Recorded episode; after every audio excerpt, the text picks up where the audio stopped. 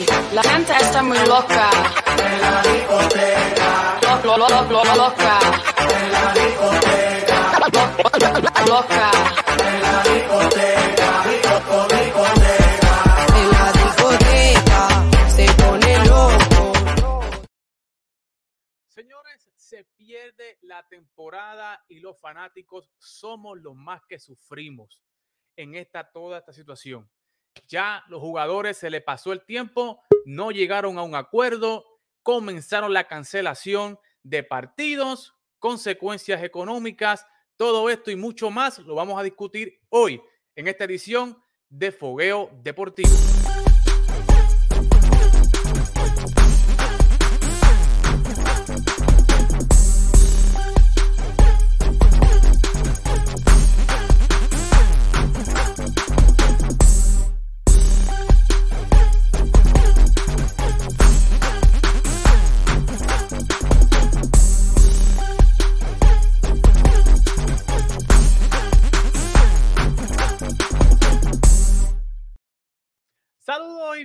Bienvenidos, señoras y señores, a otra edición más de Fogueo Deportivo. Una edición, no sé, diría yo medio sentimental, porque pudiera ser la última que de donde estuviéramos hablando de béisbol, ¿verdad? Hasta que se renueven las eh, negociaciones y hasta que haya un acuerdo y tengamos béisbol. Así que, señores, hoy tenemos casa llena, así que no vamos a perder el tiempo y vamos a traer de inmediato a nuestros invitados y el primero de ellos traído desde ESPN, señores. Aquí no comemos cuentos.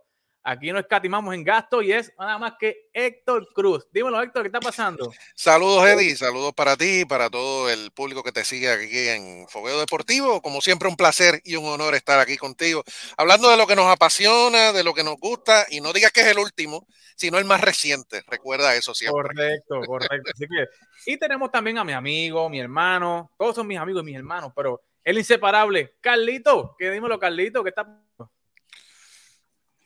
Estamos aquí, estamos aquí. eh, eh, como dice Héctor, yo espero que, que este va a ser el más reciente, porque yo, yo espero que no Sí, sea sí, sí. el último en un tiempito, pero estamos aquí, vamos, vamos a ver qué, qué podemos decir de todo lo que está pasando. Es que estoy sentimental, muchachos. Estoy sentimental. Y, y mira, Carlito está con una garrita de, una gorrita de los indios, que ya no son los indios, ahora son los guardianes.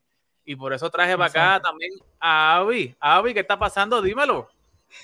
Saludos, buenas noches muchachos, gracias por la oportunidad nuevamente. Eddie, Héctor, mi respeto siempre para, para ti. Gracias. Carlito, me gusta, me gusta tu gorra, yo creo que, que empezamos bien el programa de esta noche de hoy. Eso es así. Y seguimos de bien, porque mira, mira quién está por ahí, directamente desde la ciudad espacial de Houston. El del Portalatín, papá, que estamos acá, ya Saludos. está en su casa y todo. Así que nos alegramos de que esté de vuelta con nosotros. Dímelo, Verde, ¿qué está pasando? Gracias, gracias, gracias por la invitación. Buenas noches, muchachos, y buenas noches a todos los que están con ahí, que, te- que nos siguen. Este, nada, tú sabes, esperando buenas noticias, pero pues, tú sabes, con- temblando un poquito. Vamos a ver qué, qué sale de aquí. Y no podía faltar el, no sé si es el más odiado o el más querido, la estaca donde amarramos a los yanquistas. JR, dímelo, JR, ¿qué está pasando? Todo bien. Todo bien. Gracias por la, gracias por la presentación. De verdad te. Ella es o el más querido o el más odiado, porque tú sabes, JR siempre tiene una- una- unas opiniones que no a todo el mundo le gusta, pero hay que traerlas a la mesa también y hay que respetarlas, ¿verdad? Porque cada uno pues tiene su punto de vista eh, y más si es yanquista, ¿verdad? Que- que- de Oye, esa- Cu- Héctor, cuidado, Héctor. cuidado con los yanquistas, papá. Cuidado. Héctor, Héctor, No, Héctor, no, y digo, interrumpo, interrumpo a Eddie, Héctor y muchachos, Carlos Erler. Hay una nota bien importante con esto de las cancelaciones de los juegos, que más adelante quiero que me den la oportunidad, porque yo sé que a Eddie y a JR le va, los van a sufrir. No, no hay problema, vamos, vamos a hablar, vamos aquí a hablar largo y tendido, así que le decimos a nuestra gente que le dé like, le dé compartir. Hoy queremos hacer, mire, el foro del pueblo, de los fanáticos. Hoy vamos, queremos escucharlo, vamos a hablar. Por eso traje una diversidad, traje una casa llena para que haya múltiples opiniones y podamos aquí discutir desde todos los puntos de vista todo esto que está pasando acá en el loco mundo de la MLB. Pero vamos de inmediato al grano. Vamos a saludar rápido a Willy Tonga, que siempre está con nosotros. Saluditos desde Florida. We need baseball. estamos contigo, Willy. Y un saludito también a Jairo Pereira, que es también de los fieles de nosotros. Eh, no se llegó a un acuerdo, señores. La semana pasada era el último día que había implementado MLB, se extendió hasta el martes, no se llegó a un acuerdo y lamentablemente ya Ron Manfred comenzó, ¿verdad?, con el anuncio de cancelar las primeras dos series. Eh, así que ya no vamos a tener una, una, temporada completa de 162 partidos. Comienzan, ¿verdad? Eh, pérdidas económicas de los jugadores. Eh, pero comienzo con Héctor. Héctor, ¿qué te parece todo este proceso de negociación donde el lunes se, no sé, se, como que se trató de pintar de que había un panorama, de que podía llegarse a un acuerdo y luego el martes, pues, básicamente durante todo el día lo que se publica es que no hubo nunca, ni cerca estuvo de llegar a un acuerdo. ¿Qué te parece toda esta situación y que Ron Manfred haya tenido que salir a cancelar las primeras dos series? Bueno, eh, se lo, se lo puedo resumir en una sola palabra, lamentable. y es totalmente lamentable el hecho de que hayamos tenido que llegar a este punto. Yo personalmente no pensé que íbamos a llegar a este punto, pensé que íbamos a, que en esas negociaciones iban a predominar las cabezas frías, pero lamentablemente no fue así, ambos, ambos bandos no se pudieron poner de acuerdo. Y hay que recordar que estas negociaciones no son de ahora, no comenzaron hace un mes ni dos meses. Este, un, este acuerdo laboral que venció el día 1 de diciembre del 2021 se lleva negociando hace más de un año. O sea, el problema es que llevamos un año en estas y no se han podido poner de acuerdo y es bien lamentable que gente multimillonaria como son los dueños de, de los equipos de grandes ligas no hayan podido llegar a un acuerdo con los millonarios que son los jugadores, para poner en funcionamiento el espectáculo que todos queremos ver, que es el béisbol de grandes ligas. Y esto es, hay multiplicidad de factores que vamos a discutir a lo largo de este programa con el resto de los compañeros, pero la realidad es que que Ron Manfred haya tenido que llegar a este punto es sumamente penoso y no va a causar más que pérdidas a lo largo de todo el deporte. Y son pérdidas que no se han comenzado ni siquiera a cuantificar todavía. Porque como todos esperamos, si en algún momento llega a haber temporada, como quiera, ya hay muchos fanáticos, muchos, mucha gente en redes sociales que está llamando a un boicot del béisbol. Y eso es lo que va a causar un efecto a largo plazo, como dicen en inglés, un ripple effect, que eso se va a, a sentir no ahora, se va a sentir dentro de varios años. Así que este tema pica y se extiende. Correcto. Carlos, dímelo. La semana pasada estábamos aquí hablando si sí o si no, ¿verdad? Con la esperanza, pero llegó la triste realidad y MLB cumplió su amenaza y su promesa de, de, de cancelar partidos. ¿Cómo ves todo esto, Carlos? Mira, yo le quiero añadir a, a, lo que Héctor dijo, eh, y si lo, lo, ponemos en perspectiva, aquí básicamente se, se, están debatiendo entre los dueños de equipos de, de mercado grande con, con, los de mercado pequeño, eh, dentro de, de, la misma eh, si lo podemos decir, de, de, los dueños, hay dos bandos, porque eh, ya sabemos de que eh, equipos como Arizona, eh, Cincinnati, eh, Los Ángeles Angels y eh, los Detroit Tigers ya le votaron en contra a, al CBT de, de, los 220 millones. Y hay otros amenazando de que si lo siguen subiendo, básicamente ellos le van a votar en contra. Y ellos solamente necesitan ocho votos entre, entre los dueños para vetar cualquier acuerdo. Así que, y, y, otra, otra cosa que he escuchado bastante es que los dueños están básicamente en negación por, por el, la sencilla razón de que en abril ellos no tienen muchas ganancias como quiera. Así uh -huh. que eh, eh, eso es algo que eh, ellos tienen en consideración de que no les importa perder básicamente el primer mes de la temporada, porque de igual manera siempre eh, se están suspendiendo muchos juegos y lo, lo, las ganancias en, esos primer, en ese primer mes específicamente de abril no, no son las, eh, las que ellos esperan. Correcto. JR, ¿qué te parece todo esto? ¿verdad? Estábamos discutiendo la semana pasada eh, toda esta situación. ¿Sabes? Tú estás, ¿Debía llegar Ron Manfred a esto de cancelar el partido o tú crees que estuvo de más? El fanático número uno de Ron Manfred. Eso es así. Sorry, pero es que tengo que reírme por un rato porque de verdad que el, el chiste te quedó bueno, Carlos. Este, nada, um, obviamente yo estoy en desacuerdo con la acción que tomó Rob Manfred. Eh, obviamente Rob Manfred tiene que hacer lo que los dueños le digan. Y si los dueños le dicen brinca, él tiene que preguntar con una pierna, con las dos piernas, con la izquierda, con la derecha, cómo, cómo tú quieres que yo lo haga. Eh, así que eh, uno tiene que llegar al punto de que no es solamente echarle la culpa a Rob Manfred, que tiene mucha de la culpa, pero eh, hay que también echarle la culpa a esos 30 dueños de equipos que entre ellos tampoco se pueden poner de acuerdo. como mencionó Carlos hace un minuto, Anaheim votó en contra de subir el tope salarial, lo cual en mi opinión es ridículo por el despilfarro que ha tenido durante muchos años. Eh, ¿Cómo es que se llama el dueño? y un Arte, Arte, Moreno. Arte Moreno. Arte Moreno. Este, de verdad que la ha gastado mucho dinero en Pujols, en George Hamilton, por mencionar algunos. Eh, y ahora venir a decir que no quiere subir el salario mínimo, pues de verdad es algo cómico. Eh, Detroit, en mi opinión, no es un mercado pequeño tampoco, so ellos se están pintando de mercado pequeño cuando realmente tampoco lo son. So, eh, no sé, como que hay muchas personas peleando que quieren que se quede el status quo y es de verdad que como dice Héctor, esto es lamentable. Es lamentable. Elder, ¿qué te parece toda esta situación? Tú que tienes otra perspectiva desde el área de Houston, que no es mercado pequeño tampoco, pero tampoco se ha dicho que ha votado en contra.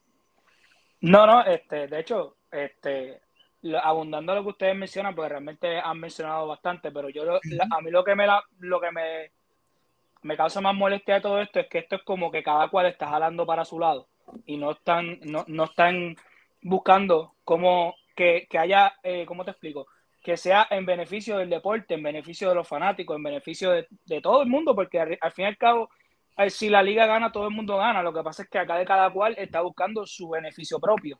Y eso es lo que a mí más me, duele, que no buscan esa armonía, ¿verdad? Yo sé que cada cual, obviamente, claro, no van a dar el brazo a torcer, porque cada cual está buscando algo. Pero sí, e, e, eso es lo más lamentable, que por eso me duele ver tanto que cada cual jale y no están ni cerca de, un buen, de, un, de un buen negocio. Así que, pues, eso es lo que puedo quizás abundar a lo que ustedes mencionan. Avi, dime qué tu opinión, qué tú piensas sobre todo esto, ya cancelando básicamente seis partidos de la temporada regular. ¿Qué te, qué te parece? Abonando a lo que menciona esto y los demás compañeros, ese desbalance que actualmente se ve, estamos viendo que todavía la asociación de jugadores versus los dueños de equipo están en, ese, en ese between bien, bien, bien, bien, bien lejano. Y yo creo que es lamentable como bien mencionan los compañeros, porque al día de hoy, cuando estamos en este programa en vivo a través de TAP Deportes, es que ya van por 156 partidos, ya se han suspendido las primeras dos series. Y buscando un poquito de notas para abundar un poquito, se dice que ya mañana Manfred podría anunciar que estaría cancelando las próximas dos rondas, o sea, las próximas dos series de la MLB, y eso para, ¿verdad? Para muchos, como menciona, que posiblemente en abril ellos no tienen ganancia, pero ahí a lo que menciona Héctor, de que ya hay fanáticos eh, proyectando para boicotear la, MLB, la Grandes Ligas, yo creo que eso aprecia un esa, se un poquito más, y a lo que quería mencionarle, ya en esa segunda ronda de posibles cancelamientos, era la primera serie entre los Yankees y Boston y yo creo que ahí es que hay un vaivén de información como que, hey, ya estamos, exacto, mira, mira la señal de Héctor, ya estamos hablando de dinero, o sea, cuando vienen esas series grandes y mencionan las dos porque sabemos, ¿verdad? Uh Eddie, los muchachos, todos los demás, este, esas series son bien llamativas y ya ahí es que viene entonces tú de decir, mm, esto no pinta nada bien cuando ya están próximos a cancelar esa serie. Yo creo que para mí es bien lamentable, como bien mencionaron todos ustedes. Correcto, pero la pregunta que yo me hago, Héctor, para ir ampliando la, discusión, es que los jugadores al principio, cuando el MLB declaró ¿verdad? el cierre, eh, este patronal, dijeron que MLB no tenía potestad, ley, ¿verdad? Para, para hacer esto, no estaba en potestad en ley para hacer esto, e igualmente lo dijeron eh, cuando suspendieron Ron Manfred, ¿verdad? Dijo que suspendió las primeras dos series y ahora pues, se proyecta que va a suspender dos series más. Eh, pero si en realidad MLB no tiene la potestad para hacer lo que está haciendo Héctor.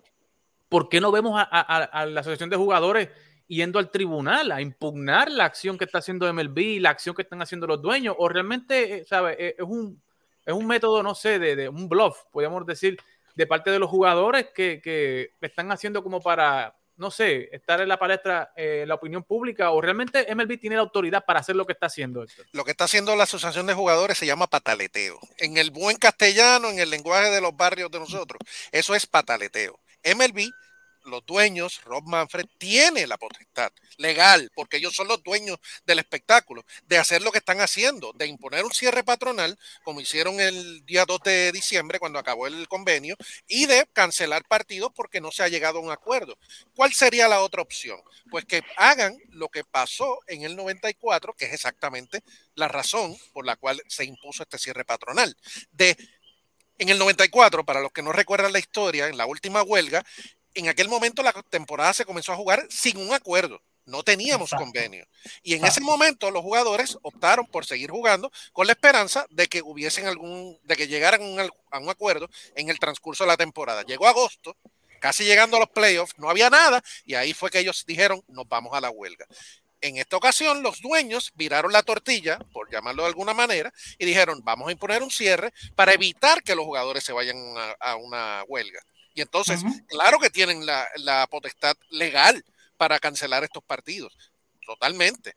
Es, algo inaudito, o sea, no pensábamos, como ya dije hace un rato, que íbamos a llegar a este punto de que la tienen, la tienen. Ahora, no debieron haber llegado a este punto y debieron haber buscado unas avenidas un poco más conciliadoras para llegar a un acuerdo y por lo menos en los puntos más neurálgicos, pienso yo, que son los de la agencia libre, los del llamado sorteo internacional, el arbitraje, etcétera, etcétera, el, el, tope salarial, el impuesto de, de, lujo, que son los puntos más neurálgicos en esta negociación. Correcto, y dice Joxan Vega para ir luego a analizar las cartas, ¿verdad? Tanto que hizo el comisionado como la que hicieron los jugadores Joxan dice, estamos donde estamos porque la MLB pensaba que los jugadores iban a ceder fácilmente, pero como decimos aquí en Puerto Rico, los, los jugadores están puestos para lo suyo. Se ve que están decididos a sentar un precedente. Pero vamos a analizar rapidito la carta que hizo Ron Manfred, que fue una carta larguísima, eh, pero yo creo que lo más importante es lo que vamos a poner aquí, ¿verdad? Donde él, y para mí lo más importante, ¿verdad? Además de, de la cancelación de partido, es que él detalla, ¿verdad? Lo que los dueños le ofrecieron a los jugadores, ¿verdad? Y él dice, ¿verdad? Que ellos le ofrecieron hasta 700 mil dólares eh, para el, salario de, los rookies, que es una, un aumento de 130 mil dólares. Ofrecieron crear un, ¿verdad? un pool para los jugadores de prearbitraje de 30 millones, o sea, creciéndolo, añadiéndole 5 millones a, ese pool. Eh, igualmente, la, el eliminar el pick compensatorio a los agentes libres restrictos, eh, a los primeros dos que salgan en el Rookie of the Year le añaden un, año de, servicio completo, ¿verdad? E igualmente habla de que han escuchado a los jugadores y han escuchado a los fanáticos y que quieren expandir la postemporada a 14 equipos, tú sabes, y cuando tú ves todo eso, pues tú dices, wow, pues entonces los, dueños de equipo pues, ofrecieron todo lo que ellos querían. ¿Por qué, los jugadores no quieren? ¿Sabes? ¿Qué te pareció, eh, Carlos y Héctor? Después voy contigo rapidito. Eh, pero, Carlos, ¿qué te pareció, ¿sabes? Esta expresión de Ron Manfred, eh, donde básicamente detalla todo lo que ellos le ofrecieron a, los jugadores y que con todo eso los jugadores dijeron que no. ¿Qué te pareció la actuación de Ron Manfred y lo que habló al público? Mira, yo creo que, que Ron Manfred hizo exactamente lo que, lo que quería, o sea, eh, desviar la, la atención de, de culpabilidad de, de, él y los dueños y dirigirla básicamente a, a, la asociación de peloteros y en, en, palabras finas diciéndole, nosotros queremos bregar, pero ellos son los que no quieren, mm, mm, no quieren negociar. O sea, nosotros queremos darle el, brazo a torcer, pero ellos no, no quieren. Pero a, eso entonces, este, eh, yo me pregunto de que al él hacer todo esto y luego, no sé si recuerdan, de que básicamente la asociación de peloteros desmintió el, al próximo día del el martes pasado de que, mira, sí había, había un diálogo, pero todavía estábamos bien lejos de llegar a, un acuerdo y ellos lo sabían. y, y eso te, entonces te, da a pensar, todo esto que eh, fue, fue planeado de, de, básicamente decirle que, ok, estamos en un diálogo, vamos a extender el, el deadline como, como ellos le llamaron, pero sabemos de que no vamos a llegar nada, porque mira, mira el diálogo y la narrativa del lunes contrario a lo del martes, que entonces ellos dicen, no, el, el tono fue bien diferente. Y entonces hoy sale de que, eh, que lo reportó John Heyman, de que todavía el, el CBT es, es, el, es, el, issue más grande en, en, en, todo, en toda la negociación, porque en, es, en, esa propuesta que le hizo la MLB, son tres años consecutivos de que ellos elevan a, a 220, o sea, sin, sin, sin añadirle ni siquiera un millón más de, eh, en esos tres años. Y ellos le dijeron, ellos sabían de que, de que los jugadores le iban a decir no, no. Y, y yo creo que a, ahí ahora mismo es el, es el, el tranque grande. Y si tú te pones a ver del punto de vista de, de los jugadores, ¿qué, ¿qué, tiene que hacer Matt Scherzer, por ejemplo? Matt Scherzer está perdiendo un montón de dinero y él ya está en, las últimas de su carrera. Claro. O sea, y como él dice, yo estoy haciendo esto para, para, para los que vienen atrás. Que vienen Así que eh, yo creo que, que, que, que Ron Manfred y, y, y, los dueños están tratando de desviar y, y tirarle toda la culpa claro. a los jugadores. Y Avi, pero no tan solamente Ron Manfred se suscribió a eso, ¿verdad? Él dijo que también habían escuchado a los jugadores y habían aprobado el, el, el, el, el DH universal, eh, habían, ¿verdad? Eh, cancelado ya oficialmente, que lo vamos a hablar más ahorita, eh, prohibir el chip defensivo, que era una de las también de las quejas que tenían los jugadores, el draft cambiarlo, la manera del draft, un draft de los jugadores internacionales, que había mencionado Carlos, eh, Héctor, disculpa. Eh, ¿Qué te parece todo esto? Tú sabes, de que Ron Manfred esté en la palestra pública diciéndole a todo el mundo ¿verdad? lo que ellos han ofrecido, todo, básicamente revelando todo lo que pasaba dentro de, de la reunión. Eddie, recuerdo hace dos semanas que tuve la oportunidad de estar con ustedes y hablaba, hablaba contigo un poquito. Para que, eh, que... Sí. Estamos aquí. Te escucho, te escucho, te escucho Abby. Sí, recuerdo hace, hace como dos semanas, Eddie, compañero, que hablamos un poquito sobre, sobre este particular, sobre en qué dirección estaba la asociación de jugadores, porque estaban tomando unos argumentos bien distantes, o sea, estaban como que, como dice Héctor, como acá en el Jíbaro de, de Puerto Rico, muchos decimos, estamos fuera de foco totalmente. Vemos eso, esa nota que tú traes de Ron Manfred, donde dice que le está aumentando el salario mínimo, y la respuesta de la asociación de jugadores es, sí, me está aumentando 130 mil para el próximo año, pero aún así sigue siendo el, la cuarta liga en Estados Unidos menor paga la NBA está por encima, el, el, fútbol está por encima, se me escapa la tercera y la cuarta viene haciendo la Grandes Ligas. Óyeme, pero ¿por qué no nos enfocamos en esos adelantos hacia dónde vamos? No, se está enfocando en que no, no, todavía a lo, a lo, que me está ofreciendo no es a lo que yo quiero. O sea, yo pienso que también los jugadores, este es el momento de decir lo que me está ofreciendo aquí, vamos a seguir en esa post a negociar, porque si no, vamos a seguir llevando series, van a seguir cuatro y van a seguir seis y, y ocho por ahí. Y para el final del día, los dueños de equipo van a seguir siendo multimillonarios, billonarios por ahí para abajo. Los, quienes se van a ver afectados, lamentable, afectados lamentablemente van a ser los jugadores al final del día. Correcto. JR, ¿qué te parece todo esto? Tú sabes, eh, no sé, o sea, cuando tú lees todo esto que hace Ron Manfred, eh, tú realmente ves y dices, concha, no, o sea, no estaban tan lejos de, un acuerdo porque los jugadores pedían 120 mil de, de, salario mínimo, MLB le ofrecía 700 mil, quieren hacer el, el, DH universal, quieren ampliar la postemporada, quieren cambiar el draft, este, no sé, les ofrecen un año de, servicio a los rookies que, ¿verdad? que se esfuerzan, le aumentan un poco el prearbitraje, pero realmente lo que estaban ofreciendo los dueños era tan malo. ¿Qué te parece todo, toda esta actuación de, Ron Manfred y, y, de revelar toda la negociación que estaba ahí?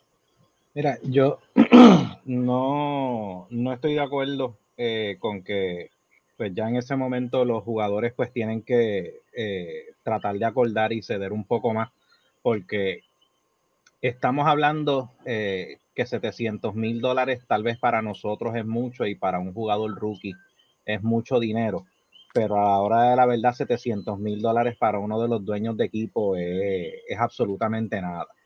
Y honestamente lo veo como, como que esto es eh, eh, la, única palabra que me viene a la mente es pesetear eh, de, por parte de los dueños de equipos, que como yo tengo 11 billones, yo trato de quedarme con la mayor parte porque yo soy el dueño del equipo. Eh, y me vino a la mente durante esta semana pensando desde que me enviaste el mensaje de, para, para estar aquí hoy, me vino a la mente lo de que durante el periodo de la pandemia que no se estaba jugando, muchos de los jugadores pusieron de su salario para que le pagaran a los empleados de los equipos cuando se supone que eso realmente le tocara al empleador que es el dueño del equipo. O sea, tiene que seguir, el que menos tiene es el que tiene que seguir cediendo, mientras el que más tiene, no, yo me voy a quedar firme porque al fin y al cabo el que te vas a perjudicar eres tú, no voy a ser yo. Correcto. ¿Cómo tú ves esto, este, eh, Elder?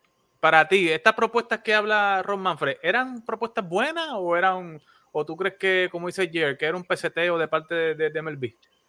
Claro, yo, y yo iba, yo iba por la misma línea de JR, o sea, lo, aquí se ve que eh, lo, obviamente Manfred está del lado de, los dueños y que los jugadores es, es, no están como que considerando los, jugadores, obviamente él va a tratar de limpiar, de de dar la cara como, porque obviamente él es la cara de la liga, tiene que, dar la cara y decir no, y, y, dar, eh, hablar de, dar la cara a la, a la, gente, ¿me entiendes?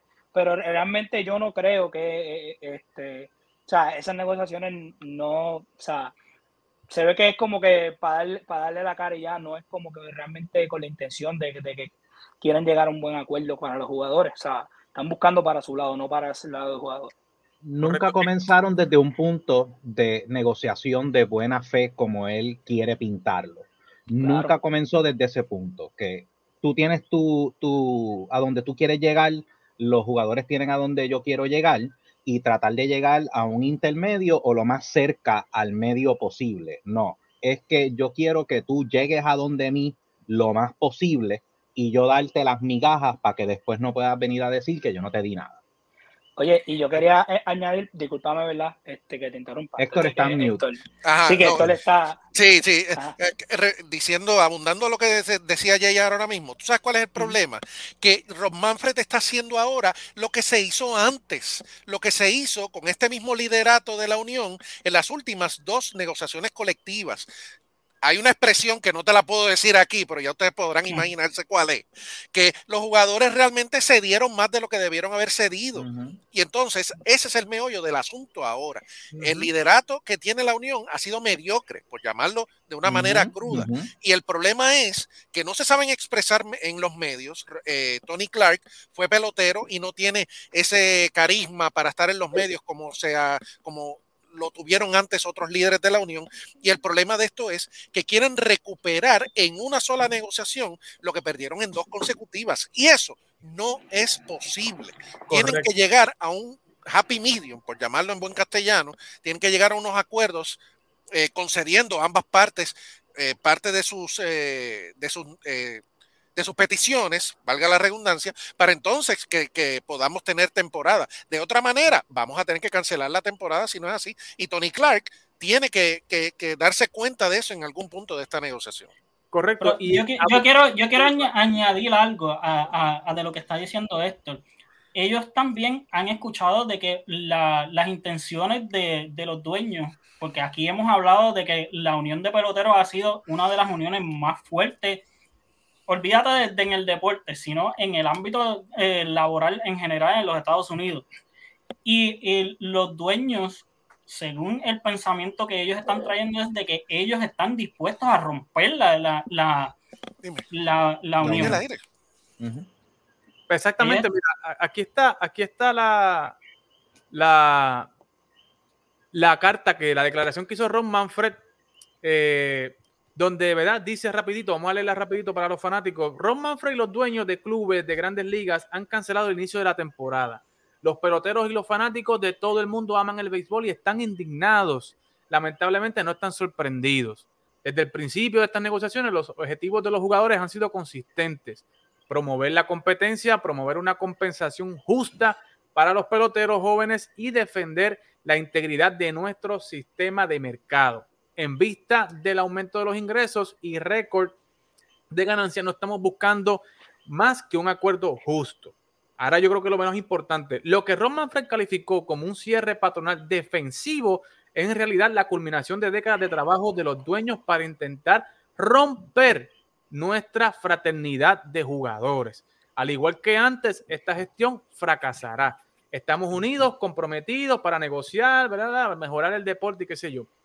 Pero, mano, ¿sabes? Carlos, eh, eh, Héctor, voy a empezar contigo en esta ocasión. O sea, ¿tú crees que esta es la respuesta que merecía eh, Ron Manfred y los jugadores ese mismo día que cancelaron los partidos? O sea, esta respuesta de una de tres párrafos nada más, diciendo que la única intención de MLB es romper la asociación de jugadores y nunca desmintió lo que Ron Manfred habló allí.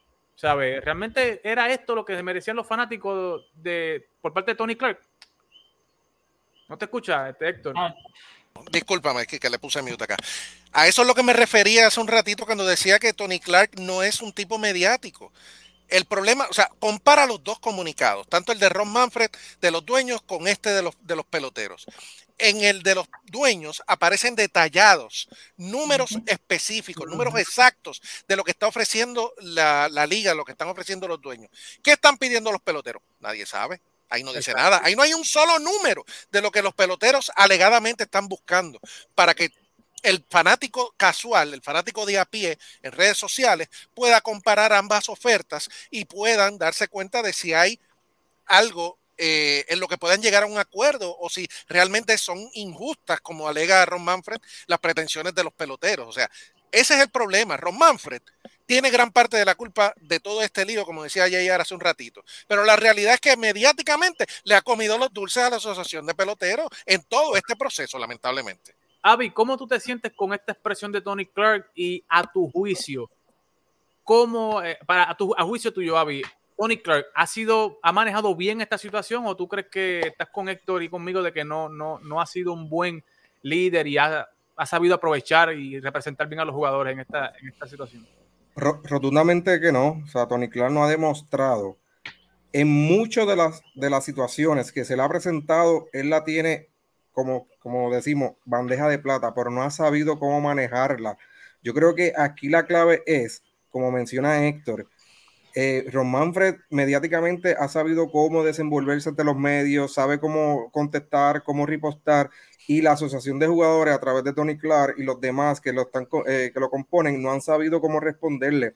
Podemos entender que la asociación de jugadores tiene mucho, mucha razón en varios de los argumentos que están presentando y a lo que están aspirando, pero lamentablemente ese núcleo de que lo representa no lo está haciendo de la manera correcta y mientras ellos no se den cuenta de que la forma o la estrategia que han utilizado hasta el día de hoy no le ha funcionado, yo creo que no van a llegar a ningún lado.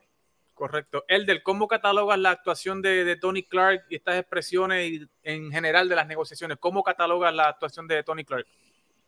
Bueno, yo no sé, este, realmente, no sé si ustedes pudieron escuchar lo que, lo que dijo Tom Glavin en, estos días. Decía que este paro va a dañar el juego. y no solamente porque, porque realmente es, lo que, como ustedes bien mencionan, o sea, ni, ni los jugadores han sido bien representados, y la liga tampoco ha dado el brazo a ceder, ha dado como que el brazo a ceder. Entonces, en los efectos que vamos a ver en esto van a estar en los fanáticos. O sea, el fanático se va a disgustar. Y eh, Tom Glavin mencionó que él, él vivió la huelga del 94. Y dice, yo conozco personas que no han vuelto a un estadio desde que pasó eso, porque quedaron disgustados con el deporte. O sea, que estamos viendo que esto a largo plazo va a ser algo que, que, que va a afectar el deporte. O sea, va a afectar el béisbol. Entonces, ver este, e, estas cosas, o sea, vemos a, por un lado que los jugadores no están bien orientados quizás. La liga no está dando el brazo a ceder y el fanático es el que al fin y al cabo está dando las consecuencias y por consecuencia también la liga y el deporte del, del, béisbol. JR, ¿qué te ha parecido a ti eh, la actuación de Tony Clark? ¿Está mal orientado, está mal asesorado Tony Clark en toda esta situación? Porque realmente está luciendo, está luciendo flojo a mi juicio. Como, como persona que en algún momento fue delegado de una unión, eh, el trabajo de, la cabeza de la unión es un trabajo más político que nada. Y al decir político no me refiero literalmente a la política, me refiero a que tú tienes que ser más, más cauteloso con lo que tú dices y dejas de decir, al contrario que Ron Manfred, que Ron Manfred, como los dueños de equipo me van a pagar porque yo voy a decir lo que ellos quieren, pues yo voy a decir lo que a mí me da la gana. Eh, el caso del, del, representante de la Unión o de la cabeza de la Unión es mucho más complicada. Eh, por eso eh, él le deja el decir y dar su voz a los jugadores activos, que son la mayoría de los que están hablando a través de las redes sociales y expresándose a través de las redes sociales. Él le deja ese trabajo a ellos, ya que él entiende que el mensaje puede ser que llegue un poco mejor, que tal vez podrían tener alguna idea de un mensaje que sea, eh, sé que suena obvio, pero un mensaje más colectivo, de que todos tengan la misma opinión y puedan decir, el, el problema es que cuando tú le dejas eso al jugador, el jugador no va a querer hablar de números tampoco, porque no. honestamente hasta el jugador le aborrece tener que hablar de números. O sea, el jugador lo que quiere, el jugador lo que quiere es jugar, pero obviamente como esto lo, se convirtió en un negocio, pues yo tengo que velar por lo mío. Claro, claro. Y tengo que tratar de llegar a lo que yo quiero llegar. Pero en el caso, yo no puedo decir que el trabajo que Tony Clark está haciendo es bueno o es malo, porque honestamente el trabajo de una cabeza de una unión es un trabajo bien complicado. O sea, es, es, es realmente un balancing act, al contrario que, que, en el caso del comisionado, que sencillamente yo hago lo que me dicen los dueños. Pero, pero Carlos, te pregunto, o sea, yo entiendo el punto de, de Yard, de que hay que ser político y qué sé yo qué rayo, pero, mano, o sea, tú eres el presidente de la unión más poderosa de, no de los deportes, sino, a, nivel mu del mundo. ¿Sabes? Se supone que sea tu trabajo hablar a nombre de esos jugadores. Te están pagando millones de dólares por ser el presidente. ¿Por qué delegar esa responsabilidad de hablar, dar, dar, esa responsabilidad, delegársela a los jugadores y no tú asumirla como la está asumiendo Ron Manfred? Claro, y yo creo que, en, en, muchas de estas ocasiones, eh, Tony Clark ha tenido la, la, oportunidad de oro para básicamente, como tú dijiste, desmentir y básicamente desviar totalmente la atención. Oye, y no es difícil porque la, la fanaticada simpatiza de por sí más con los jugadores que con los dueños. Correcto. Así, así que eh, él lo que tenía que, que presentar era un, una buena respuesta. Eh, incluso le, eh, fue eh, una hora y treinta minutos luego de que, de que Ron Manfred se, mm, se paró en el podio a, a, decir lo que, lo que iba a decir. Que tuvieron la oportunidad de escuchar a Ron Manfred.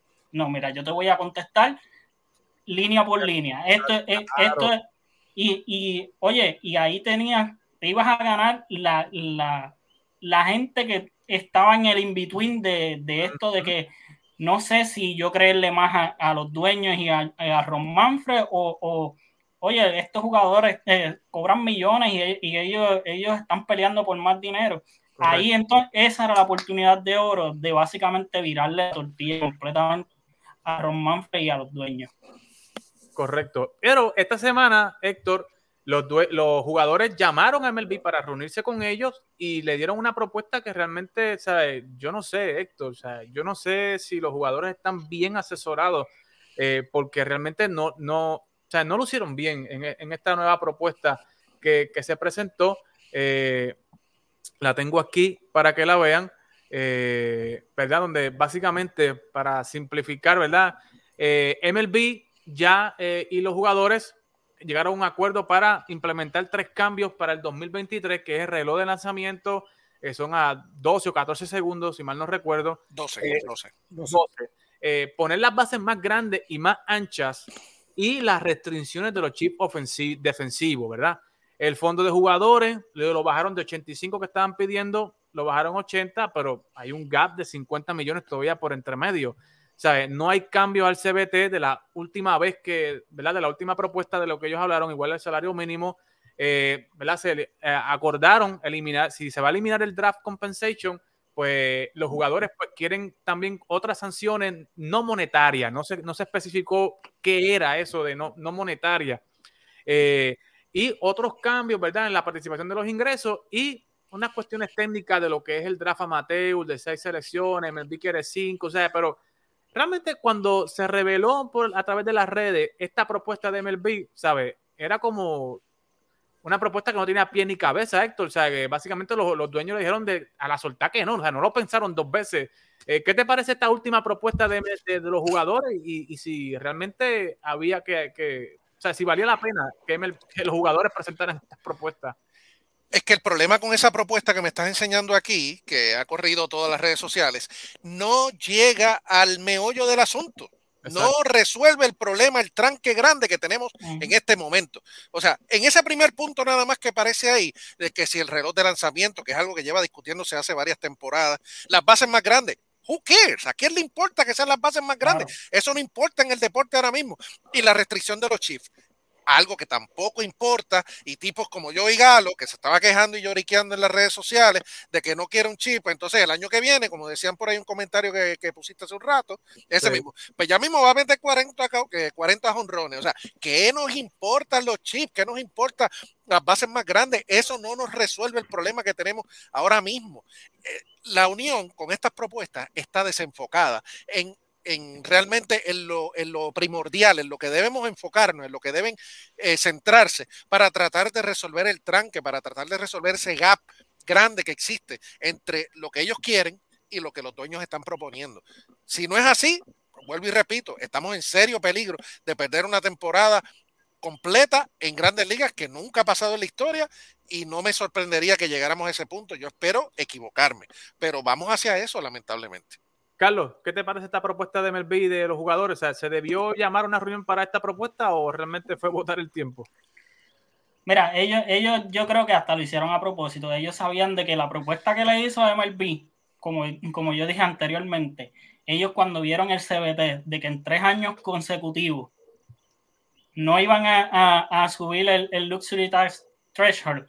Así que, y ellos, cuando MLB hizo esa propuesta, ellos sabían de que, la unión de peloteros la iba a rechazar. Así que básicamente ellos le hicieron una propuesta de que ellos sabían de que los dueños la iban a rechazar porque a nadie le iba a importar. Correcto. Avi, ¿qué te parece todo esto? ¿Sabes? Yo no sé, o sea, realmente vuelvo y me te pregunto y me pregunto yo, ¿sabes? ¿Realmente Tony Clark está bien asesorado cuando hacen esta, estas movidas así? Yo no sé si está bien asesorado o realmente es que, como mencioné hace un rato, si la estrategia que están utilizando, ellos se están dando cuenta que no le está funcionando. Yo creo que con esta eh, respuesta que ellos están dando, esa propuesta, siguen en la misma línea versus lo, el, la MLB está totalmente distante a lo que ellos le están presentando.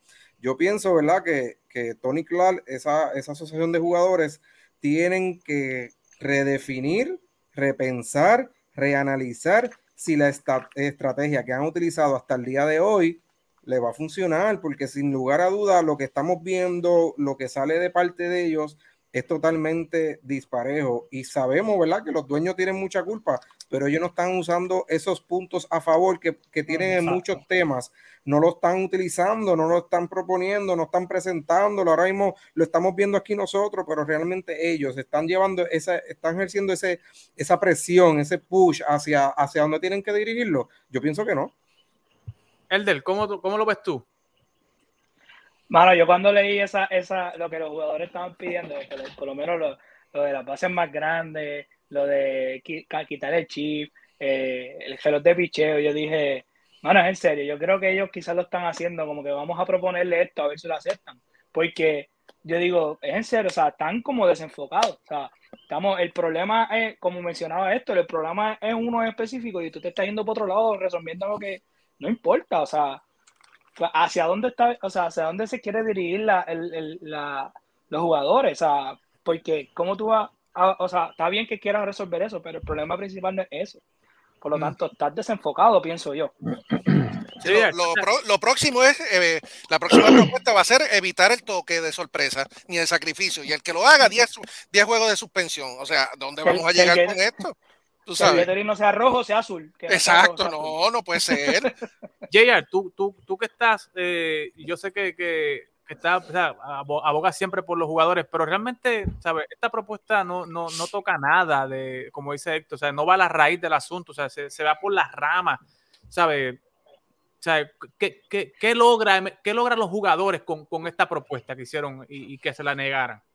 Lo que yo veo de, digo, este, lo que yo veo por parte de los jugadores es que ellos están tratando de por lo menos des, eh, lograr que los, los dueños de equipo digan, sí, estoy de acuerdo con esto, para entonces vamos a seguir negociando, vamos a movernos a los otros temas, ya que estuvimos de acuerdo en esto y terminamos de una forma amigable, que eso es parte honestamente de una negociación, o sea, tú tienes que tratar de conseguir por dónde ellos van a estar de acuerdo para entonces poder seguir y, y aprovechar esa ola de positividad o de, como, como sea que se diga, de, de, de, de, reacción positiva para poder seguir llevándolo.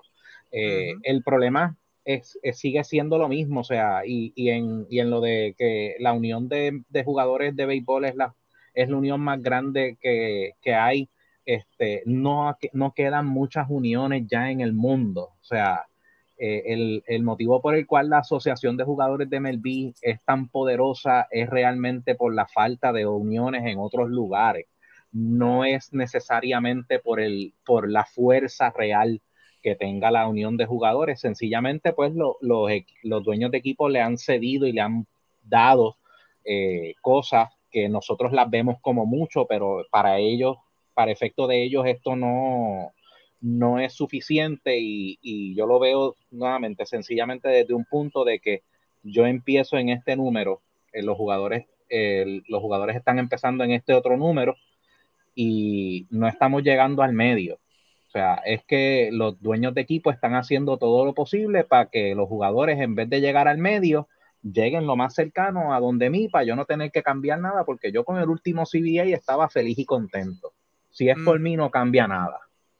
Correcto, sí. Pero yo, yo creo que estamos de acuerdo en todo, en que en toda esta situación yo creo que los jugadores están luciendo mal y es por culpa de su liderato, porque no están ejerciendo un liderato fuerte, un liderato comunicativo. Oye, y Ron Manfred puede decir todas las mentiras que diga o los disparates que diga, pero se ha robado y se ha, se ha apoderado de la opinión pública. ¿sabes? Básicamente le ha robado el tiro en ese aspecto eh, y los jugadores tienen que, no sé, ¿sabes? como dice Avi, coger otra estrategia y, no sé, capitalizar, ¿verdad? Aprovechar que el público, la opinión pública está un poco más anivelada a su favor y, y, llevar ese mensaje, ¿verdad? De que ellos son los que tienen la razón y que son los dueños y MLB los que tienen que ceder, pero hay que ver cómo sigue estas negociaciones, hay que ver si mañana se concreta en realidad la suspensión de dos series más, que sería ya la más lamentable de lo que está sucediendo ahora.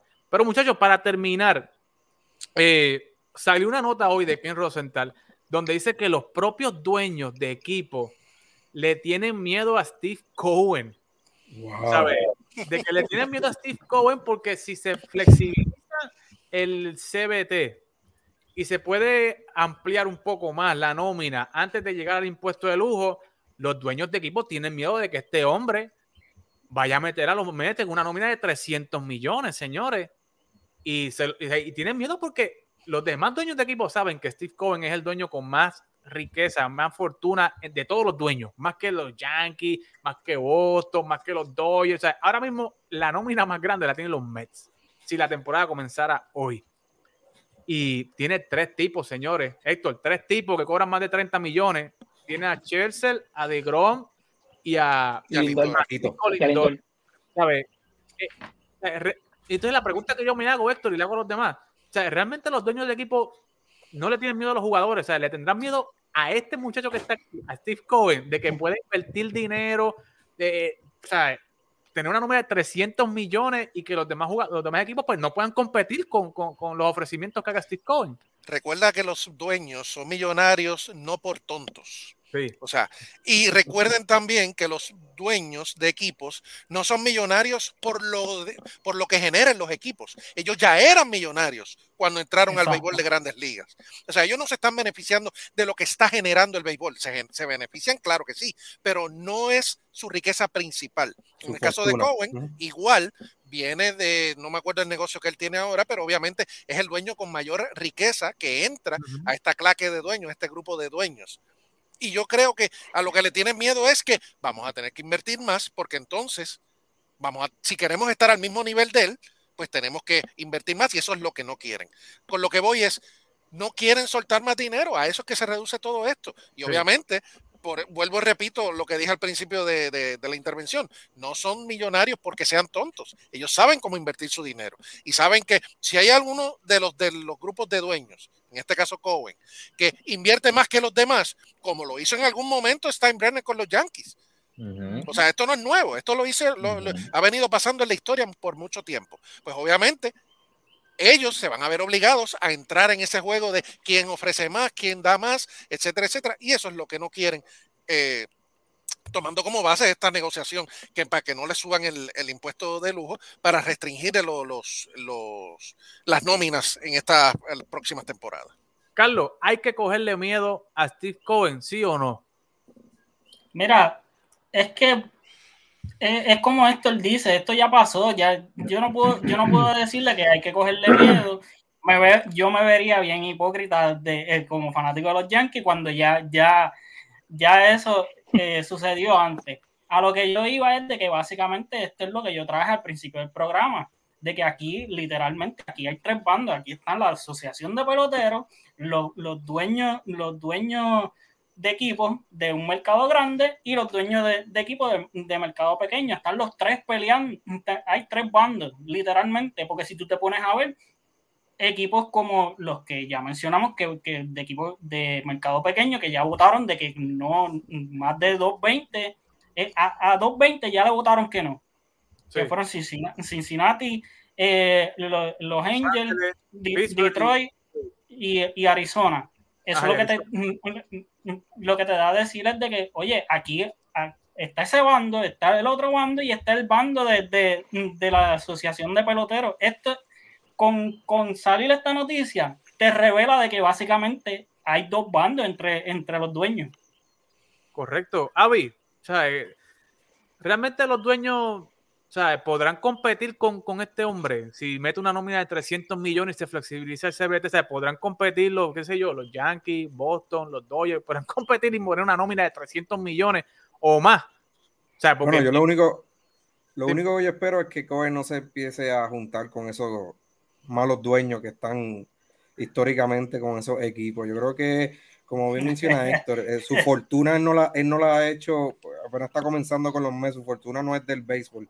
Yo creo que él está dando, ¿verdad?, un motivo adicional a esos fanáticos de los Mets en presentarle una buena plantilla. Al final del día eso no asegura campeonato, pero sí asegura, ¿verdad?, que esa fanaticada esté siguiendo a ese equipo. Y en la medida que él pueda seguir, y si tiene capital, como, como repito lo que dice Héctor, él no es multimillonario por tonto. Yo creo que él sabe hasta dónde va a llegar eh, su inversión, ¿verdad? De, de, ese capital. Pero mientras él tenga ese dinero y no se junte con esos malos dueños que le van a decir, no, gástalo aquí, inviértelo acá, no invierte en los peloteros. Pues mientras él siga en esa línea, yo creo que es beneficioso para los peloteros, para los dueños no tanto, pero yo creo que, que al final del día nosotros lo que queremos es un mejor espectáculo, que los equipos sean más competitivos, que haya mayor calidad en esos equipos. Cuando tú comiences la temporada, ya tú por default, cuando haces ese ranking, tú sabes que hay cuatro o cinco equipos que sencillamente están ahí por participar, no están con mira a, a a clasificar o, o, pelear esa postemporada. Yo creo que lo que le está haciendo es que le está dando un mensaje. Yo, yo estoy aquí, yo tengo el capital. ¿Ustedes van a seguir en, la misma línea o, o, o, se alinean y montan equipos para competir? Yo creo que ahí Steve Cohen la tiene, la tiene Oye, bien segura en lo que él quiere hacer. ¿Tú te crees que él no quiere que, que, que la temporada empiece? Porque eh, eh, los fanáticos de los meses están eh, hace tiempo que ellos no tenían un equipo de, de, del cual ellos se sintieran eh, con una emoción de volver al parque. ¿Tú no crees que él quiera que, que la temporada, a él le importa que, que, lo, lo, que lo que vayan a, a cuadrar la, la, asociación de peloteros, lo que quieran, mira, dáselo. Yo, yo lo que quiero es empezar la, la, la temporada. Y claro. igual, igual que él, yo estoy seguro que el, que, que el dueño de Boston, el dueño de los Yankees, el de los Astros, que son mercados bastante grandes. Correcto. Elder, ¿qué te parece esto? O sea, hay que tenerle miedo a este hombre, que abrir toda la cartera y le, ha dado chavo a Churchill, le ha dado a Lindor el año pasado, le ha dado a Starling Marte, le dio a Marcaña, a Eduardo Escobar. O sea, este hombre, si no, si no llega a estar el paro laboral el 2 de diciembre, yo no sé a quién más hubiese firmado. O sea, se, se rumoraba de Chris Bryan, se rumoraba de que no sé, Correa jugando tercera base. O sea, este hombre hay que cogerle miedo realmente. No, ella, ella ha dicho que va por relevista, así que él- yo creo que él no ha parado. Creo que el uno o dos Exacto. firmas va a ser. ¿Qué te parece el del? No, pues eso mismo, o sea, quería mencionar, este, aprovechando lo que mencionó Carlos, con mucho respeto ¿verdad? de la opinión de él, yo quisiera, en vez de decir que son tres bandos, diría que hay un bando adicional y es el bando de Steve Cohen. Que Steve Cohen está esperando, él dice, mira, si, si, si suben a- el, el, el, el, el, el, el cap, yo voy a, yo voy a invertir porque yo tengo chavo, porque para yo vine, para meterle chavo al juego como fanático. Por eso digo que es un bando aparte, porque él está como que, si lo dejan así, pues ya yo estoy aquí. Si lo suben, yo voy para encima y voy a seguir filmando. Así que yo creo eso es lo que le tienen miedo eh, los dueños, a la mentalidad que tiene Cohen de, de venir a atacar, a, a, a filmar a todo el mundo. Entonces, pero como bien mencionó este, ay Dios mío, este, este hombre, ay Dios mío, se me fue el... eh, ¿Quién? Avi, Avi. Avi, perdóname. Avi, Avi. Discúlpame. Este, no necesariamente el invertir mucho dinero da campeonato. Mira Tampa. Sí. Tampa siempre es un equipo con las nóminas bien bajitas, bien bajitas en millones y ya vemos que son equipos que producen y llegan acá y han ganado hasta campeonatos. Así que, tú sabes.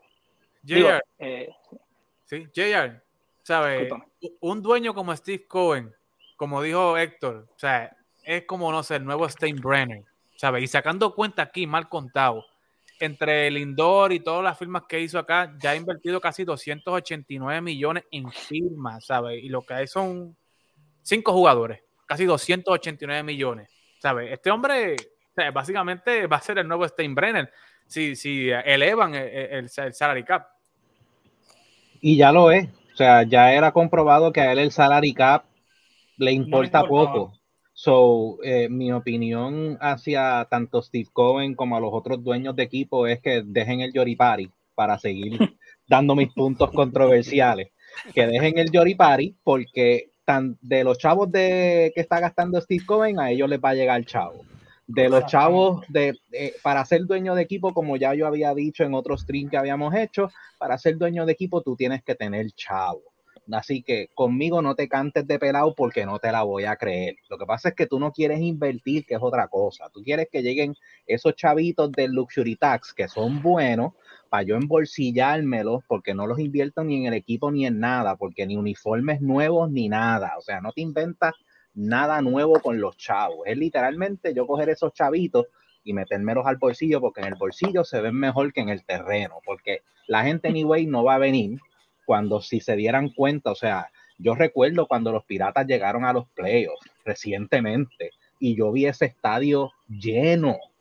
Ujú. O sea, la gente de Pittsburgh quiere ver a Pittsburgh competir Ujú. pero el- los dueños del equipo se rehusan. Y como había escuchado para terminar, como había escuchado eh, a Michael Kay decir, que estoy seguro que Carlos lo escuchó, si tú realmente no quieres invertir en los equipos, vende el equipo a alguien que realmente quiere invertir el dinero y llevar el deporte. Porque tú lo, para lo que estás es para recibir chavos por parte de tus otros panas dueños de equipo. Pues vende el equipo. Correcto. Mira, y a eso, a eso yo le quiero añadir de que básicamente muchos de ellos lo que hacen es que compran el equipo, lo tienen varios años, le sacan dos o tres chavos y vuelven y, y- y lo venden Y lo porque venden. El, el- el valor sube. Así que, eh, y, y lo de que vi que por ahí pusieron lo de, lo, y han hablado de lo que, que le dan de, por ejemplo, de los chavos que, que del impuesto de lujo de Steve Cohen que se los van a dar a los otros equipos. Una de las propuestas fue de, de la MLB es que tumbaran lo- los grievance que, que tiene Tampa, Miami y, cre- y había otro equipo que no, que no recuerdo. Creo que la por no usar el- creo que era Pittsburgh por no usar ese dinero. Pues entonces si tú sabes que, que ese es un problema pues tú tienes que tratar de, de oye te lo- te- te lo- Oye. tú, tú mismo lo sacaste a la, a la luz pública que hay un, que hay un problema que, que le dan los chavos y no los usan Pero Claro. qué cosa más triste, qué cosa más triste uno ver que los dueños de equipo prefieren pasarle los chavos a otros dueños de equipo para que compitan con ellos antes de decir, no, yo voy a pasar un, un arreglo o un convenio que me beneficie a mí para yo invertirlo en mi equipo y yo llevar a mi equipo a donde yo realmente lo quiero llevar. Porque eso es básicamente el luxury tax. El luxury tax es una forma legal en el convenio para yo poder repartirle los chavos al otro dueño pana mío. Y la Exacto. repartición de ingresos, claro. Claro. Héctor, para culminar, ya estamos ya redondeando la hora y tenemos que irnos. ¿Qué tú crees que es lo que va a pasar en, en toda esta situación en las próximas semanas? O sea, ¿van a haber más reuniones? ¿Vamos a ver eh, que no sé, que los jugadores van a ceder un poco o van a terminar siendo los, los dueños de equipo los que van a ceder? O sea, ¿qué va a pasar en toda, esta, en toda esta situación? Si yo tuviera la respuesta para esa pregunta, mañana me gano la loto, muchachos. De verdad que, de verdad que quisiera decirte, sí, se van a reunir mañana, pasado mañana vamos a tener un acuerdo y vamos a comenzar la temporada en, qué sé yo, en la segunda semana de abril.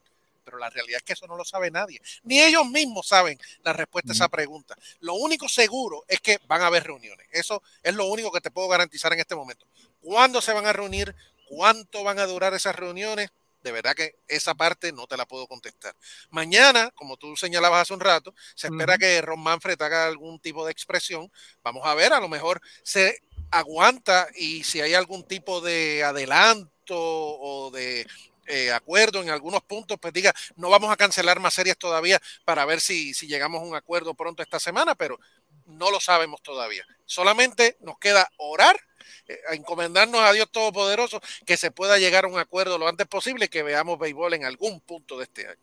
Correcto. Y lo otro seguro que usted tiene que saber es que, mire, hay una nueva cosa que va a estar acá en Tap Deportes y es tapdeportes.com que vamos a estar vendiendo mercancía como la que tiene Carlitos ahí. Carlitos, enséñale ese jury ahí a la gente. Con mercancía de Tap Deportes, así que, y otro tipo de mercancía que está, mire, ya yo lo vi y está súper, súper chulo.